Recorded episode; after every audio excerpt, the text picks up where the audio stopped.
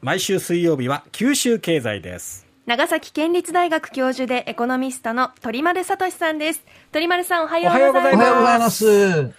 さあ、えー、今日はまず参議院選挙が行われまして結果がね出ましたよね。ね先生はどう受け止めました？うん、あの論点振り返ってみたいと思うんですけれども、ええあの安全保障問題とか憲法とか、うん、あとはやっぱり経済、財政、金融っていった3つぐらい柱があったと思うんですけれども、はい、あの地方創生とかですね、地域活性化っていうのがほとんど聞かれなかったように思うんですよね。そうですね。特にあのコロナ対策だとか、ウクライナ危機への対応とかいったのは大きい政府の方が、まあ、都合がいいっていうこともあるので、うん地方ネタが論点とはなり得なかったっていうのがちょっと残念で、今はあの東京脱出の遠心力がまだ働いてるんですよね。ええ、このうちに地方創生戦略っていうのを、あの、ガツンと打ち出す政党があってもよかったんじゃないかなと思ってて、特にあの、来年の春には実は統一地方選挙を迎えるんですけれども、はい、なんかその頭出しにもちょっとならなかったんじゃないかなっていうのが残念だったと。あとあの、安全保障っつったらもうほとんど防衛費を GDP の2%まで増やすのことなのかっていう、ええ、そのあたりの問題に終始してて、あの、安全保障って、え、食料安全保障、エネルギー安全保障、経済安全保障、経済安保は法律もつい先月できましたので、はい、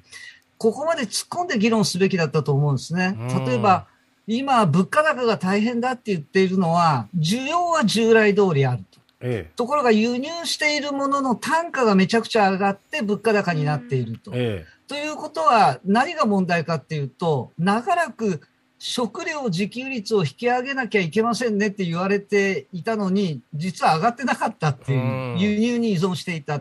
東日本大震災以降も地域内で再生可能エネルギー使って、エネルギーの地産地消をもっとやっていきましょうっていう掛け声はあったんだけれども、本腰入れてなくて、石油だ、天然ガスだに頼ってきていたっていうのが今の物価高につながっているっていうことですから、安保の問題を防衛問題だけに絞ったのがちょっと地方としては残念だったかなっていう感じがしますね。なるほど。それとあと、経済財政に関するのはほとんどもう物価高騰対策に終始してて、ええ、で中身を見ると、いずれもあの物価は下げろ。うん、賃金は上げろっていう、まあ、この大合唱に今なってるんですけれども、あの、賃金上げると物価も上がるんですよね。うん。でそれはもう最終物価に反映されてきますから。えー、ということは、痛みに耐えなきゃいけない部分がありますよっていう、かつてあの、小泉純一郎さんっていう、痛みに耐えよう、えー、あの時は NHK ぶっ壊すんじゃなくて自民党ぶっ壊すっつって拍手喝采浴びたっていう、ええ、そういう時期ありましたけど、はい、だから有権者もちょっと心の余裕がなくなってきていて、やっぱりこういう部分が痛みが出てくるから、そこをどう緩和していきましょうかみたいな議論を、正直な話をもうちょっとした方が良かったんじゃないかと思うんですね。なるほど。でその物価についてなんですけど、ええ、消費者物価指数っていうのが、うん4月、5月って、あの連続して総合指数で2.5%上がってると。はい。これがなんか消費者の体感ともっと上がってるような感じがするんだけどっていう意見なんですが、ええ、これ消費者物価って言ってるもんだから、はい、物の価格だけだと我々思い込む節があるんですけど、え、これあの総務省が出している消費者物価指数のあの記者発表資料なんていうのを見ればもうあのホームページにも載ってますけど明らかなんですが、はい、実は消費者物価のうちの物の価格って5割しか反映してないんですよ。ええ、なるほど。残り5割はサービス。ああ。あの医療、福祉だとか、運輸、通信だとか、教育関連とか、そういったサービスが5割なんですよ。なるほど。それを分けてみてみるとどうなっているかっていうと、はい、物は5.1%上昇してる。だからちょっとだけまあ実感に近いものを感じるんですけど、そうですね。残り5割のサービスって0.3%減少してるんですよ。ああ。だからデフレなんですよ。要するにあの、あの、サービスっていうのは、まあ、最終的には物を使用してサービスするわけですけど、サービス価格の中心になるのは人件費っていうことなんですね。だから賃金っていうのは相当抑え込まれたまんまっていうことになっていると。だから人件費上げちゃうとサービス価格が上昇して、消費者物価が大幅に上昇してしまうっていうことになるんですね。なるほど。じゃあ、あの、賃金上げて、物価下げるにはどうしたらいいんだろうっていうことなんですが、ええ、これも古くから言われているように、あの、賃上げを上回る水準にまで、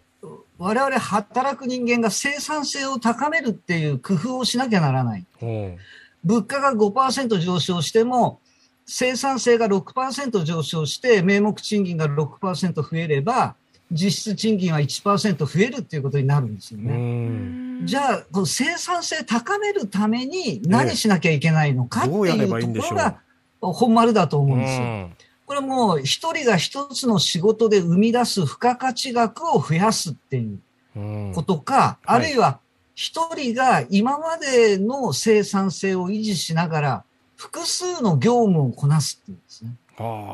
社会全体で生産性高めていくかっていう、二つの方向性が考えられて、